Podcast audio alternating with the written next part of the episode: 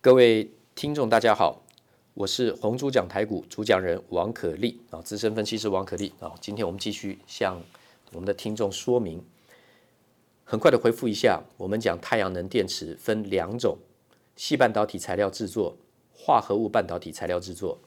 细半导体的话呢，分单晶、多晶跟非晶；化合物半导体就是二六族、三五族跟其他材料啊。回顾一下，那么。昨天讲到台积电在做什么？然后他说台积电晶圆代工，晶圆代工是什么？晶圆代工是把 CMOS、FinFET，还有到现在最新进制成的 GAFET、GAAFET 长效电晶体，把它成长在细晶圆上面。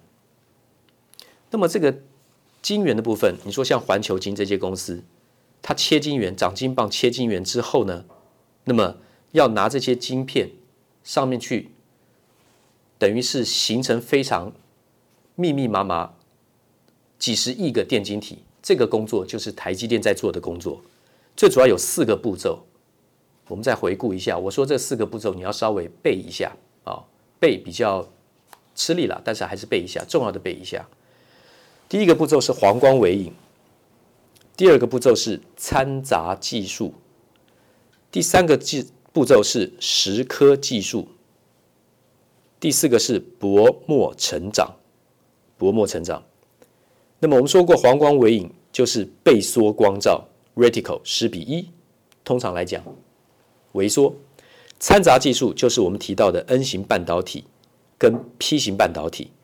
N 型，请记住，传导的是电子；P 型半导体传导的是电动。对于完全没有概念的听众朋友们来讲，一定要记住这个。P-N 接在一起，它就是会发光，然后也会产生热能啊。那么 N 型半导体的 N 是英文的 negative，就是负的。那电子是带负电，所以它传导电子。P 是 positive，就是一个加号，正的，刚好跟 N 相反。大家都知道这个英文也常见。那电动是传导正电，注意电子是传导负电。其实很多一开始没概念的人，干按照基本的逻辑来讲，应该想到电子跑来跑去，好像有正能量，应该是带正电，不对，电子是带负电。光是要解释为什么电子是带负电，其实还算是蛮高深的一个东西，要讲很多很多的。从基本的原理讲，它可以衍生出非常多的东西。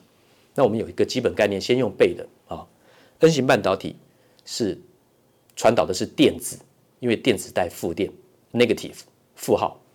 P 型半导体，positive，传导的是电动。光是什么叫传导电动？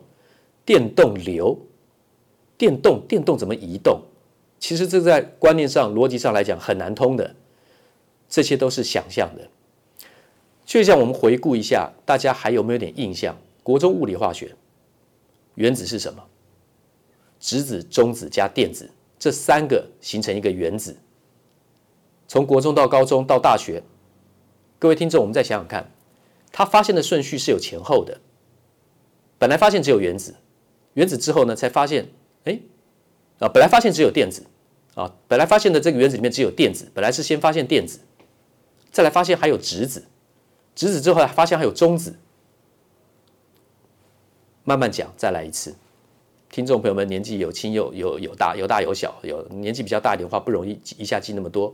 但理解力会比较好，请注意，一个原子最外层在环绕原子这边跳来跳去的是电子，那是带负电的，它的质量非常非常非常的小，几乎可以省略不算。质子加中子质量比较大，原子核里面有质子跟中子，电子序、原子序就是等于质子数。其实要画图会看得更清楚，原子序等于质子数。但是如果是以质量来讲，原子核的质量来讲是质子数加上中子数，啊，好像有点绕口令了。来，我们再简单的再记一下，原子序等于质子数等于外围的电子数。为什么？因为质子带正电，电子带负电，正负抵消叫电中性。所以有多少个负电子，就有多少个正的质子。中子是不带电的。中性的。那理论上来讲，模型来讲，电子好像是在原子的外面形成一个圆形的球形的轨道运行，但真实的情况并不是如此，它是不规则的跳跃的，好像沿着一个大致上有个轨道在跑来跑去的，就是因为电子活泼，会跟其他的怎么样原子的电子呢做间间接，才会产生一些怎么样光跟热综合的反应，这个会慢慢讲解。今天我的这个口头说明，我知道有人听起来会觉得好像有点凌乱，我们一点一点慢慢来。好，基本的原理懂比较透彻的话呢，后面进行的你会比较顺畅。今天只要再记住一次，台积电晶圆代工是黄光微影掺杂技术、蚀刻技术薄膜成长。刚刚讲到的掺杂，就是对 N 型半导体传导电子的 N 型半导体，还有传导电动的 P 型半导体做掺杂。什么叫掺杂呢？本来昨天到今天都应该讲了，我现在还没说明，就是掺杂四 A 组掺杂五 A 组，或是四 A 组掺杂三 A 组，这有什么差别？明天继续说明。谢谢。投顾逾二十三年，真正持续坚持、专业、敬业、诚信的金字招牌。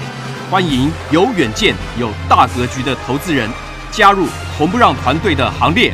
二三六八八七七九，二三六八八七七九。